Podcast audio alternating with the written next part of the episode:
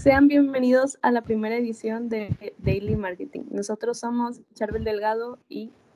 Y bueno, hoy lo estoy acompañando. Mi nombre es Diego Galván. Nosotros somos estudiantes de Mercadotecnia en la Facultad de Ciencias de la Comunicación. Y bueno, el día de hoy vamos a hablar de un tema muy interesante al cual no se le suele dar la importancia que debería. Vamos a hablar sobre el neuromarketing. Pues una de las cosas que más distingue a la mercadotecnia es que los mercadólogos suelen fallar demasiado. Eh, y no tendría razón de ser, ya que en los últimos 10 años se sacó mucha más información que los últimos 40. El día de hoy podemos buscar lo que sea en Internet y va a estar. Podemos entender a quien sea solamente por sus publicaciones, por lo que tuitea, por lo que comparte en Facebook. Y aún así, eh, los mercadólogos pues no suelen conocer a sus consumidores. Sí los estudian, pero no los consumen. Y pues si son las encuestas en Estados Unidos, si son en el 2013. Y se supone que los estadounidenses pues son los buenos para la mercadotecnia. Y pues bueno, sus encuestas dieron que 4 de cada 10 anuncios de televisión funciona, solamente el 40%. Eh, de cada 10 productos nuevos que lanzan, solo dos funcionan, prácticamente ni uno, muy pocos. Es por eso que innovar es tan difícil y que conseguir inversiones para tu producto innovador es todavía muchísimo más difícil. Y pues de cada 10 promociones, solamente la mitad funcionan. Entonces, no, no suele funcionar la mercadotecnia. Suelen cambiar de puestos eh, muy rápido, aproximadamente cada 14 meses. Y pues todo esto sucede porque las empresas pues no quieren darse cuenta de que su, su entorno avanza y pues finalmente se quedan estancados en sus productos. Eh, por ejemplo, en Kodak, ellos estaban seguros de que las cámaras de rollo iban a seguir por siempre, que esa era la única manera en la que se podía tomar fotos. Y pues Kodak ya es una marca obsoleta. O Barbie, que, que eh, está basado en el modelo de las niñas de antes. Y las niñas de ahora simplemente prefieren Bratz por porque Barbie sí tiene un novio, tiene una cocina, tiene pues un carro, un Mini Cooper, pero las Bratz tienen una combi para salir con sus amigas, tienen una disco, por ejemplo, lo que las niñas de ahora quieren. Eso es de lo que Barbie, bueno, la empresa Mattel no quiso darse cuenta que las generaciones cambiaban. Y pues bueno, Jürgen Klarik es un autor de cuatro best, eh, best sellers, ha vendido más de dos millones de libros. Y pues él apoya mucho al neuromarketing. Pero, ¿cuál es el concepto de neuromarketing? Bueno, podemos considerar que el neuromarketing es el estudio del proceso de compra y más aún es el estudio del proceso de las toma de decisiones de los consumidores o de los posibles consumidores al momento de comprar, antes de comprar y por supuesto después de la compra. Y pues bueno, el neuromarketing lleva con nosotros pues desde hace muchísimo tiempo, pero empezó a utilizarse hace no mucho, hace 21 años, a principios del año 2000. Pero hasta el año 2002, exactamente, es cuando eh, un profesor holandés, Alex Smith, eh, pues bueno, ganó un premio Nobel de Economía, es alguien muy importante. Él acuñó este término hasta ese año, hace 19 años. Y cuenta que el doctor Gary Saltzman, de, era un profesor de la Universidad de Harvard, eh, fue quien patentó este, este término. Así que podríamos decir que andamos con la duda razonable, incluso habiéndolo contrastado de quién es realmente el padre de dicho concepto. No sabemos si en realidad es Ale Smith o Gary Salmant. Pero, pues bueno, no creo que importe tanto quién es el padre o quién inventó el concepto, sino lo importante es, pues, qué tanto aportan. Bueno, y el neuromarketing tiene diferentes áreas de origen que son la neuropsicología, las neurociencias cognitivas, la neuroanatomía, neurología, la neuroeconomía y por supuesto la neuroendocrinología. Y pues así como dices, este, no es muy importante quién fue el padre, sino el concepto del neuromarketing en sí.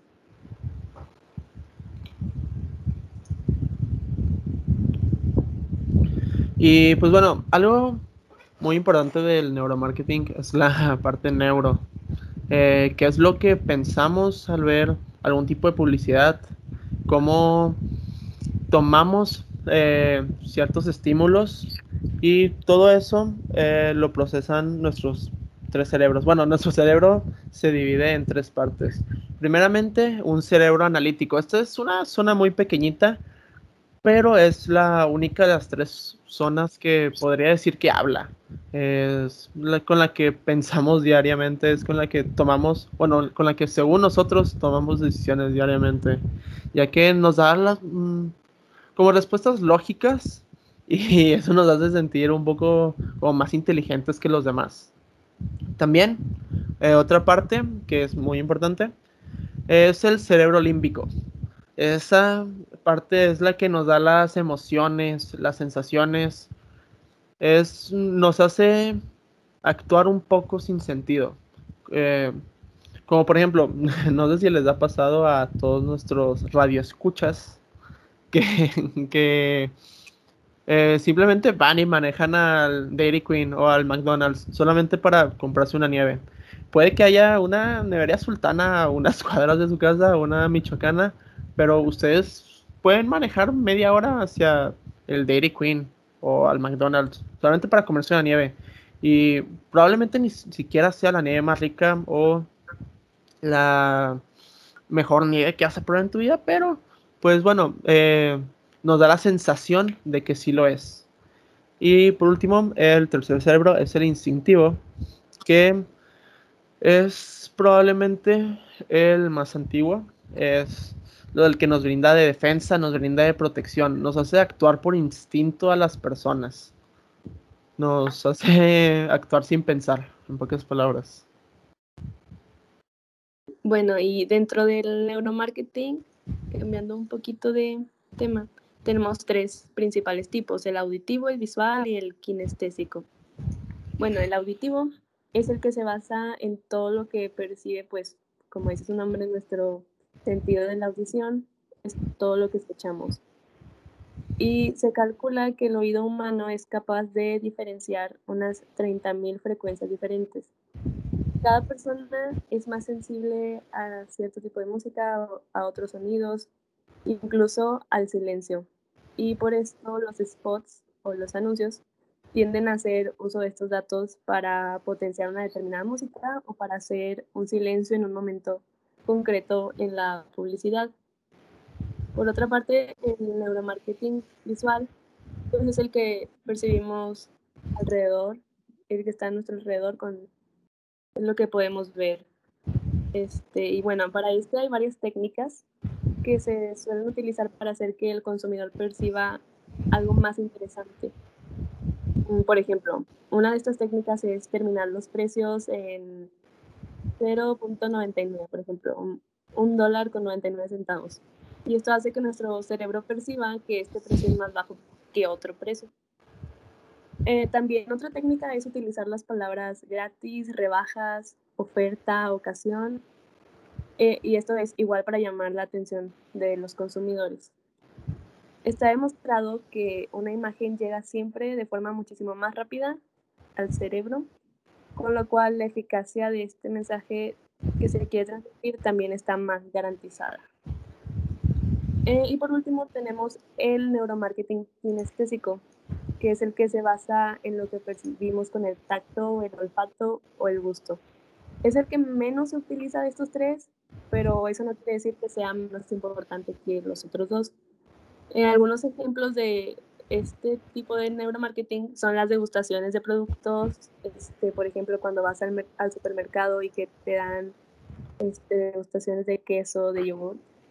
Bueno, esa es una técnica este, en donde los consumidores pueden oler, tocar y probar.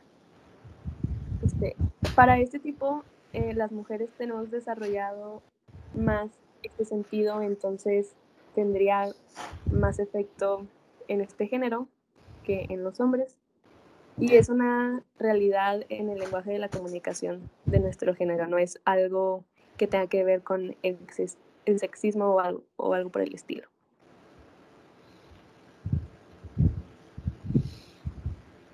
Bueno, y ahora vamos a mencionar algunas de las ventajas que tiene el neuromarketing.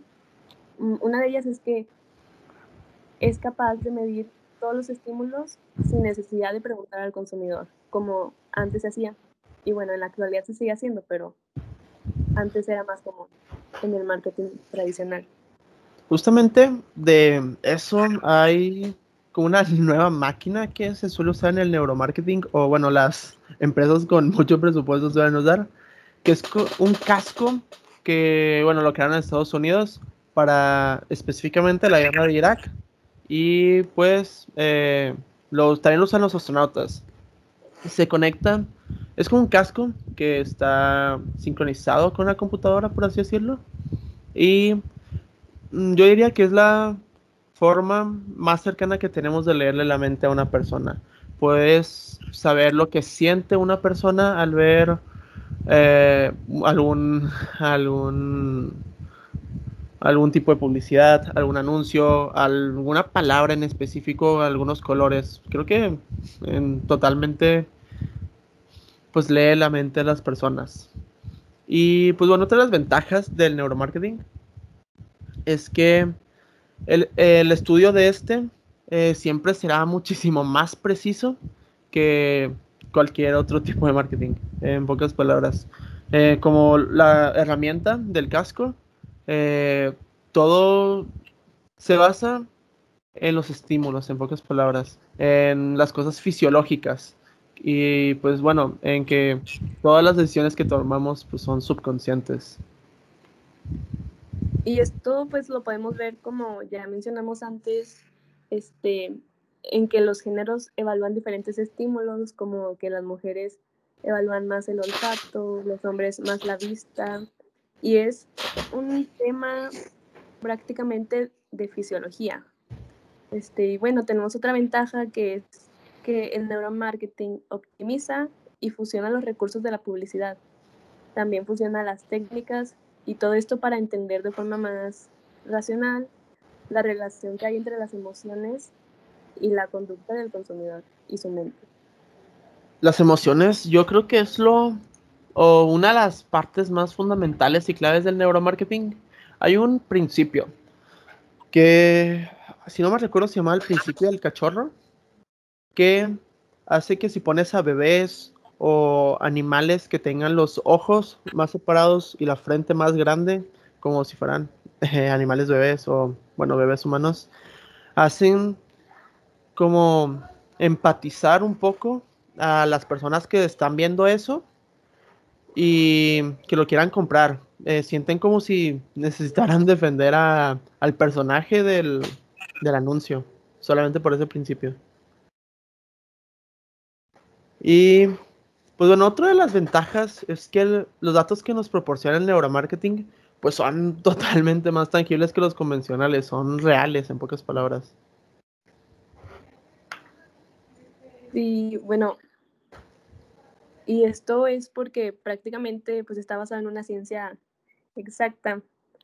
Eh, también tenemos que tomar en cuenta que el neuromarketing evalúa más precisamente la forma en que el consumidor siente, pero también lo que piensa, este, tanto de forma consciente como de forma inconsciente, y esto prioriza ante lo que nos cuenta puesto que lo que nos cuenta siempre puede estar condicionado, o sea, nosotros decidimos qué es lo que vamos a contar, pero lo inconsciente no, muchas veces ni siquiera nos damos cuenta.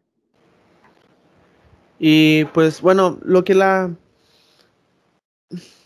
lo que la gente dice eh, que quiere, pues en realidad no es lo que quiere, en realidad es el subconsciente el que te dicta a adquirir cierto producto o hacer cierta acción. En, Harvard dijeron que el dijeron, perdón, que el 95% de las decisiones que tomamos día a día lo hacemos desde nuestro subconsciente. Otras personas dicen que el 85, pero pues bueno, es un número muy cercano en el que prácticamente la mayoría de las cosas las decidimos por el, eh, por el subconsciente. Y pues bueno, otra de las ventajas es que para las marcas el neuromarketing es una gran herramienta para optimizar los recursos de la empresa. Y esto ha ayudado a nivel corporativo a la creación y a la gestión de, pues bueno, de productos enfocados de forma más concreta a cubrir necesidades específicas y sobre todo reales de los consumidores. Un ejemplo de esto puede ser que hace algunos años sacaron un automóvil que la gente lo empezó a comprar no porque fuera más rápido ni más económico, sino porque tenía una, una adaptación dentro que era para que pusieras tu celular y que no se cayera. Entonces aquí la gente se iba más por este auto porque necesitaba cubrir pues esa necesidad de que su celular se mantuviera en, en ese en ese en esa cosa del auto. en esa como en ese hueco. Sí, en ese, en ese hueco. Y que no se cayera. Entonces ahí cubría esa necesidad y se iba más por ese lado, inconscientemente, aunque ellos dijeran que era porque era más económico, lo cual era mentira, por cierto. Este, bueno, otra de las ventajas es que el neuromarketing hace uso de los conocimientos de los diversos procesos cognitivos de la neurociencia, al igual que de la neuropsicología, y esto es para poder aplicarlos dentro de la publicidad. Creo que un factor clave, bueno, está comprobado, de las personas es que les gusta sentir miedo, les gusta sentir adrenalina, como les gusta sentir los peligros. No les gusta vivirlos, pero sí les gusta sentirlos de cierta manera, como los cigarros. Eh, obviamente son productos nocivos para la salud y justamente por eso pues prohibieron totalmente la propaganda y la publicidad de los cigarros. Y eso solo hizo que las ventas aumentaran. Eso fue lo único que provocó. Después dijeron, para parar pues la venta de cigarros para que las personas sean más saludables, pues vamos a poner fumar mata. Eh, una frase pues concreta, corta, que dice mucho, si fumas te vas a morir. Y eso hizo que las personas, imaginen que pues, pues que consumieran más cigarros, compraran más cigarros. Y ya la última estrategia que hicieron para tratar de parar eso es agregar eh, la típica imagen de la rata muerta, de las personas con cáncer, que todo es real.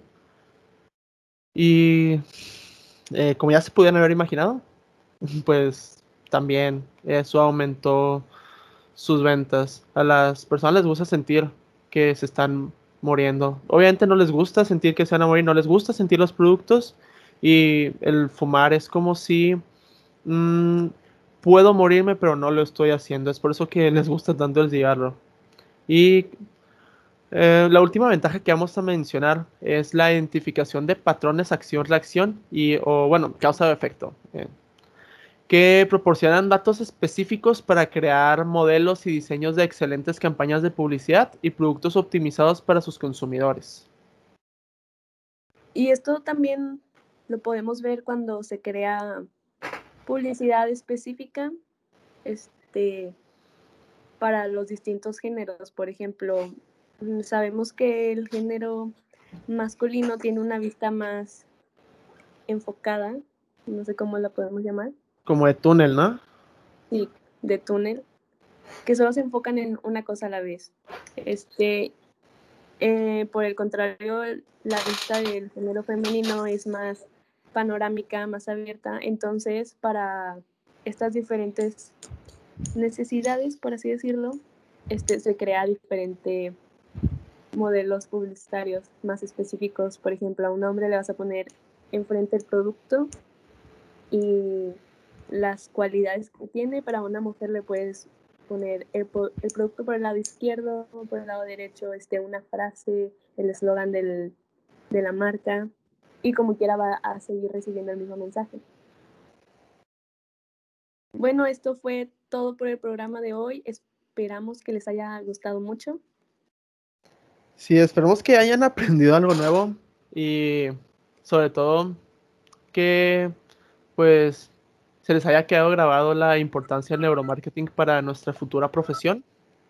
Y pues muchas gracias por sintonizarnos y los esperamos en nuestra próxima tarea, nuestro próximo proyecto. Adiós. Hasta la próxima.